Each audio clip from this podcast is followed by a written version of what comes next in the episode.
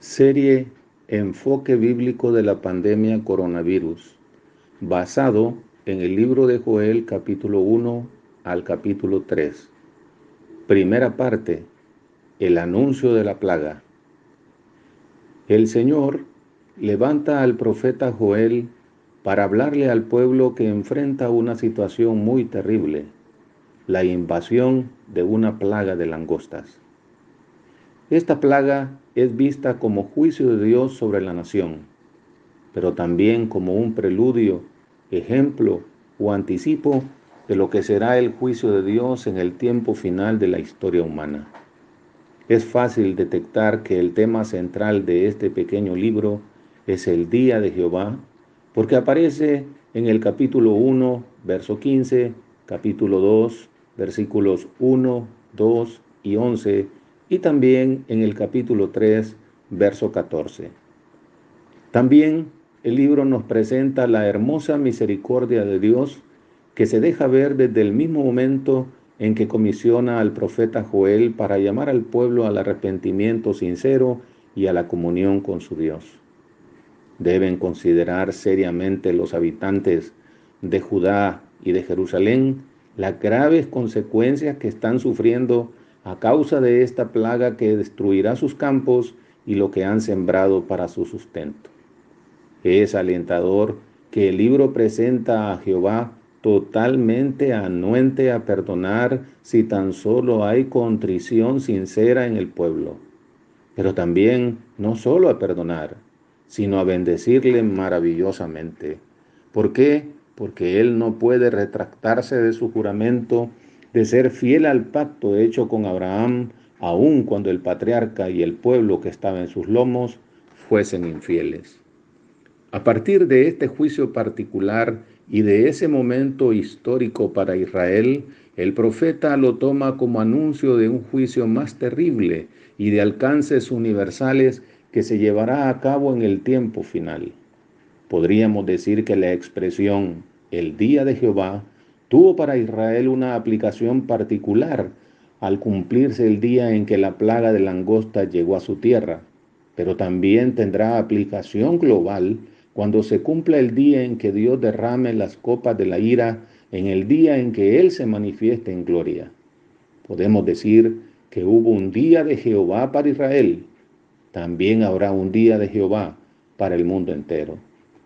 Todavía para el mundo entero no ha llegado el día del Señor, pero al igual que con Israel, sí ha llegado como anuncio, como anticipo y como ejemplo de lo que será ese día grande y espantoso con la peste del coronavirus 19, que tiene a un tercio de los habitantes del mundo encerrado en sus casas, la economía desacelerándose con consecuencias imprevisibles, con el precio del petróleo por los suelos, con temor e incertidumbre en los corazones. Lo que es más trágico, golpeando de muerte al sector senil de la población, que es el resguardo de la memoria colectiva que no se debe perder.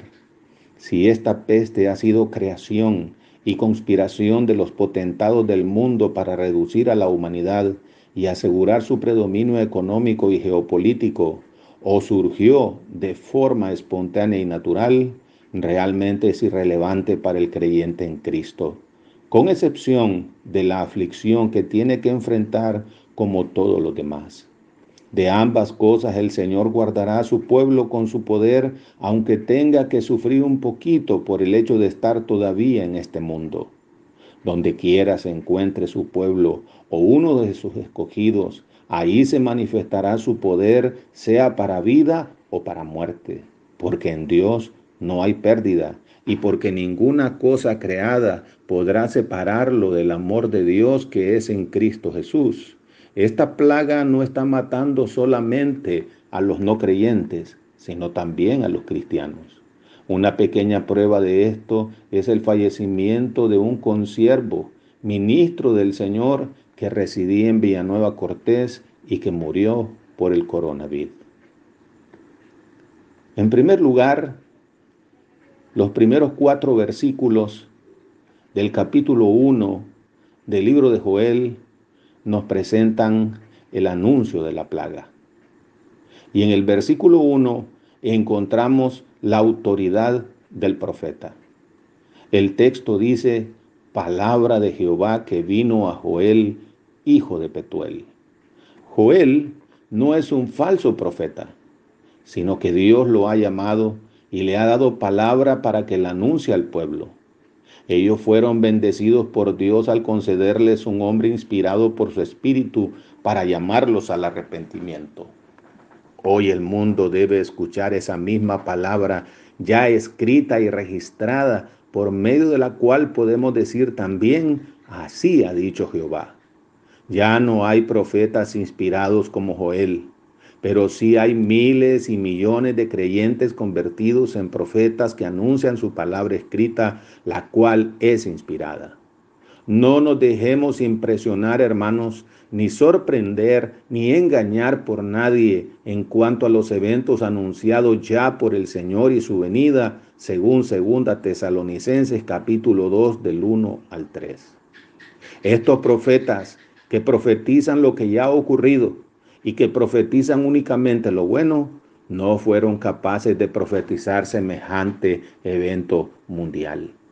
En las redes aparecen cantidad enorme de malas interpretaciones y aplicaciones de versículos bíblicos a esta situación, desde las más ridículas hasta las más inverosímiles y también tirada de los cabellos. Si algo ha desenmascarado esta pandemia que aflige al mundo es la nociva enseñanza de que hay profetas al estilo del Antiguo Testamento, que pueden profetizar lo que viene en el futuro para cada nación, tal y como lo hacen el mes de diciembre de cada año. Ha caído por su propio peso también la fatua enseñanza de que con el poder de las palabras confesadas se puede repeler la enfermedad y hasta anularla, destruirla o cancelarla.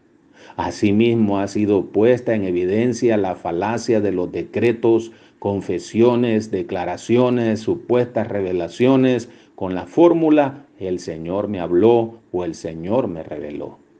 No es casualidad el gran parecido que tienen con los pronósticos de los agoreros, espiritistas, adivinos, tiradores de cartas, videntes, astrólogos, etc. Todos ellos mentirosos y charlatanes que aparecen también en las redes sociales. Joel fue un verdadero profeta del Señor. Su palabra le fue divinamente revelada y en esto radicaba su autoridad. Su proclama profética tiene la sobriedad y equilibrio que manifiestan todos los profetas antiguos testamentarios. Amonestan, consuelan y anuncian eventos del futuro. No eran profetas únicamente para dar buenas noticias, sino también los reclamos y mensajes de juicios venideros. En el día de hoy, nadie quiere ejercer el ministerio de profeta de esta manera segundo lugar, el versículo 2 del capítulo 1 de Joel presenta los destinatarios. El texto dice, oíd esto, ancianos, y escuchad todos los moradores de la tierra. El mensaje del profeta es para toda la población dividida en dos sectores. Los ancianos, porque ellos poseían la memoria de eventos pasados en la historia antigua de la nación ellos podían dar fe de lo que a continuación los interpelaría el profeta. Los moradores de la tierra son todos los habitantes en general, sin excepción alguna, del reino de Judá y de Jerusalén.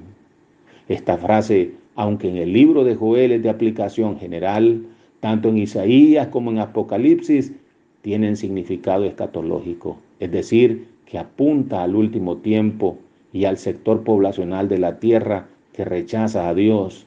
Así lo confirma Isaías capítulo 24, verso 1 y verso 6, capítulo 26, versículo 18, y también Apocalipsis capítulo 11, verso 10 y capítulo 13, verso 8. Nuestra actitud ante los juicios de Dios, hermanos, sobre los moradores de la tierra, debe ser la que deja registrada Isaías en su pequeño Apocalipsis en el capítulo 26, versículo 8 y 9, que por esta vez lo leeré íntegramente por lo esencial y beneficioso que resulta para todos. Dice el texto, también en el camino de tus juicios, oh Jehová, te hemos esperado. Tu nombre y tu memoria son el deseo de nuestra alma. Con mi alma te he deseado en la noche, y en tanto que me dure el espíritu dentro de mí, madrugaré a buscarte, porque luego que hay juicios tuyos en la tierra, los moradores del mundo aprenden justicia. Rogamos encarecidamente al Señor que nosotros, como destinatarios del futuro y del presente del libro de Joel, seamos buenos receptores de su mensaje, tal y como dice Santiago capítulo 1, verso 19 al 27. En tercer lugar, los versículos 2 al 4 del capítulo 1 de Joel nos presentan los eventos que marcan la historia. Dice el texto, ¿ha acontecido esto en vuestros días o en los días de vuestros padres? De esto contaréis a vuestros hijos y vuestros hijos a sus hijos y sus hijos a la otra generación.